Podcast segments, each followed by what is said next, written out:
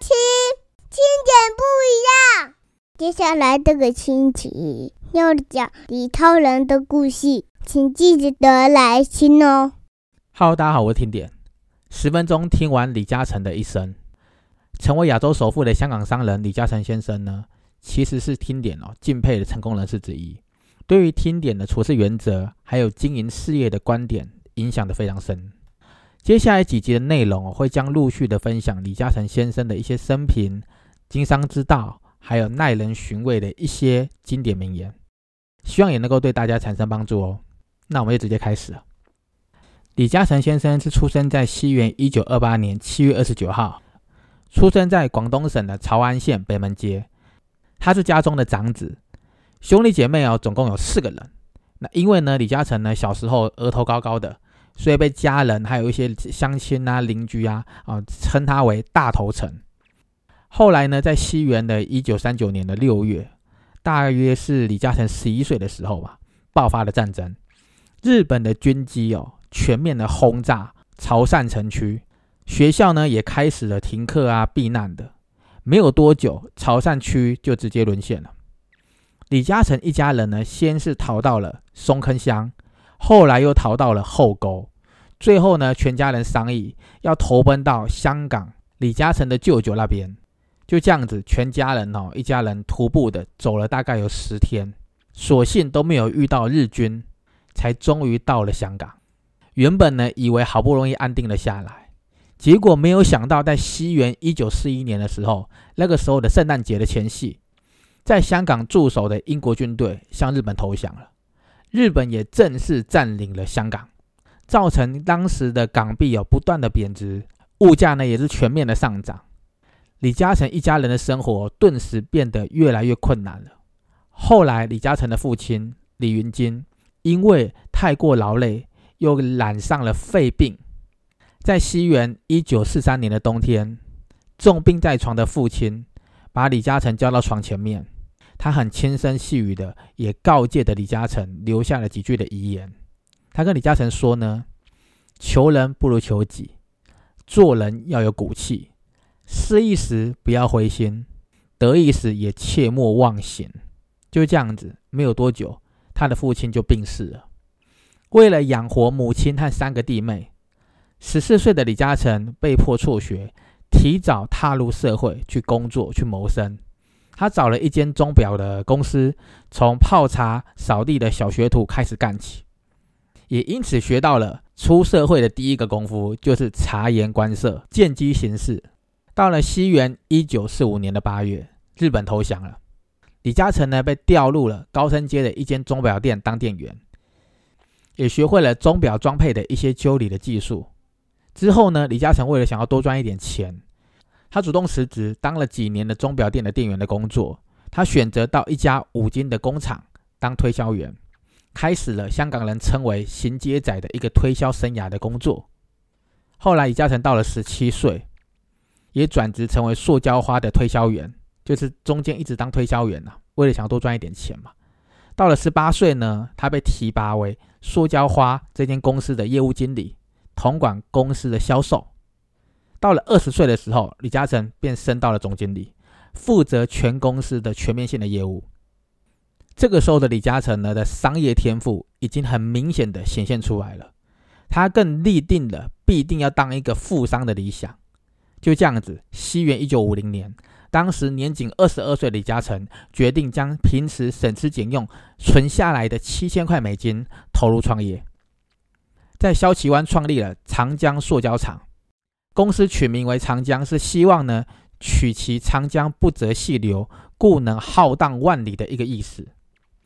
长江塑胶厂的创办初期哦，曾经发生不少的事故，也面临了诸多的难关。事后呢，李嘉诚在回想这段过往的时候，也感慨的提到，哦当年的长江塑胶厂哦，只是生产一些普通的塑胶玩具，还有一些家庭的日用品，然后经由出口、洋行运销到欧美。刚开始哦，就是初期的时候，李嘉诚只知道不停的接订单和出货，可是却忽略了品质质量的控制，导致于出货的产品的品质是越来越粗糙。结果不是延误交货的时间，就是引起退货，并且被一些厂商要求赔偿。这个时候呢，李嘉诚的工厂的收入顿时暴跌，然后再加上原物料的那些厂商纷纷上门要求要结账啊，要还钱的，还有银行呢也不断的催要还一些款项之类的。这个时候的长江塑胶厂啊，可以说是被逼到了破产的边缘啊。也因为这样的关系呢，李嘉诚当时。深刻的反省，也明白他当时真的是操之过急了，低估了当老板的风险。所以呢，在他创立工厂的最一开始的十年哦，他没有让自己有休息的时间，也没有安排给自己休假的时间。每个星期工作七天，每天至少工作十六小时，晚上呢回到家还要自修学习。加上呢，他的工厂人手不足，他自己要身兼买货。接单的工作之外呢，还要去处理一些相关性的杂物，经常不是睡眠不足，就是身体很容易劳累，早上一定要设两个闹钟才能够叫起床。他当时就有形容嘛，创业初期哦，真的是人生最辛苦、最难熬的时段。直到了西元一九五五年，长江塑胶厂终于出现了转机，销售的业绩也是渐入佳境。为什么渐入佳境呢？是因为李嘉诚在某一天阅读到了一个《塑胶》这本最新的一个英文杂志的时候，无意间看到一篇文章。文章内容是这样的：，他报道着意大利有一家公司利用了塑胶原料制造的塑胶花，正全面的在欧美大卖。这项讯息呢，让有个商业敏锐度很高的李嘉诚闻到了商机。李嘉诚相信塑胶花一定会在香港大流行。于是呢，李嘉诚便亲自到意大利考察，然后呢，回了香港之后，他率先推出塑胶花，果然，顿时成为香港最热销的商品之一。就在李嘉诚在香港夺得先机之后呢，他又快人一步的研制更多的塑胶花，来填补香港塑胶花这个市场的空白。他采用了物美价廉的行销路线，大部分的经销商都非常爽快的答应。按着李嘉诚的报价签约定金供货销售这样的一个契约，有的资金较为雄厚的厂商呢，为了要买断权益，甚至还主动提出愿意预付百分之五十的定金。就这样子，李嘉诚掀起了香港消费的新潮流。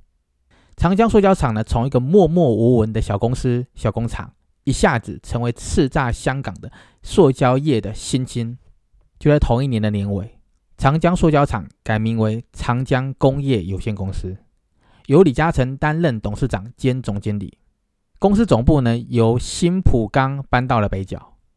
厂房分为两个地方，一个地方仍然生产着塑胶玩具，而另外一个地方呢主力生产塑胶花。李嘉诚呢把塑胶花列为公司的重点产品，很精准的把塑胶花的商业布局布局的非常漂亮。也为李嘉诚带来数以千万港元的一个营收。没过多久，李嘉诚又积极的在世界各地开拓海外市场，让长江成为世界上最大的塑胶花生产公司，而自己呢，也成为名副其实的塑胶花大王了。当李嘉诚在塑胶领域奠定了稳固的经济收益之后呢，他又闻到了另外一项商机，就是即将起飞的香港房地产。他在西元一九七一年的六月成立了长江地产公司，并在隔年一九七二年将长江地产改为长江实业有限公司，并且委托财务顾问拟定上市申请书、公司章程、公司业绩以及账目，在同年的十月申请上市，十一月一号便获得了挂牌。当时长江实业股票的认购超过发行额的六十五点四倍啊！上市第一天。长江实业的股票就从发行价的三元升到了六元，开了一个大红盘。所以呢，李嘉诚不只是在房地产成功了布局，又扩充了事业的版图以及领域。在企业合作的并购方面呢，李嘉诚有一样眼光的精准。西元一九七九年九月二十五号，李嘉诚宣布透过长江实业向香港的上海汇丰银行购入英资第二大洋行。市值约六十亿港元的和记黄埔，百分之二十二点四的股权。之后呢，又逐步的增资，直到了西元的一九八零年的年底，已经增加了百分之四十一点七。这个时候的李嘉诚呢，可以说是成功的掌握了和记黄埔的控制主导权。西元一九八一年，在《远东经济评论》这本专门报道亚洲政经时事的英文杂志中，首度以李超人来称呼李嘉诚先生，并且邀请他作为封面的人物。从那个时候开始呢，李超人这一个词变成了李嘉诚的代名词了。西元一九八七年，李嘉诚首次登上富比士的富豪排行榜。就这样子，西元一九八九年，中国大陆发生了六四天安门事件。在那个当时一堆外资企业大举撤资的时候，李嘉诚却反其道而行，他大举进军中国大陆市场。成了香港在中国大陆最大的投资者。北京的大型综合物业项目东方广场，就是李嘉诚在中国的得意的杰作。在六四事件的后两年，他又成功取得香港本地一个商业电台的广播牌照，并且命名为新城电台，正式进军广播业。西元的二零一五年一月九号，李嘉诚公司的集团公布了重组计划。把长江实业与和记黄埔合并为长江和记实业，接手两个集团旗下所有非房地产的业务，包括了港口相关的服务，还有电讯、零售、基础建设、基础建设材料、能源、交通运输、动产租赁、连锁店屈臣氏、百家超级市场、丰泽电器、香港电灯集团，还有和记电讯等等。长江实业与合浦黄记的合并，称为长和集团。这个长和集团呢，让李嘉诚达到了几乎可以说是富可敌国的商业地位啊。西元呢，二零一八年三月十六号，这一天对李嘉诚来说是非常重要的日子。李嘉诚呢，在长和的一个记者会上宣布，他会在同一年的五月十号的股东大会退隐，他将辞去长和和长实。董事局主席兼执行董事的职位，改任为资深顾问。就这样子，五月十号，李嘉诚在红磡九龙的一个海逸君卓酒店举行的股东大会，现场大约有一千五百名的股东出席。李嘉诚呢，就在当天宣布退任，隐退，结束他四十六年董事局主席的生涯，转任为长和的资深顾问。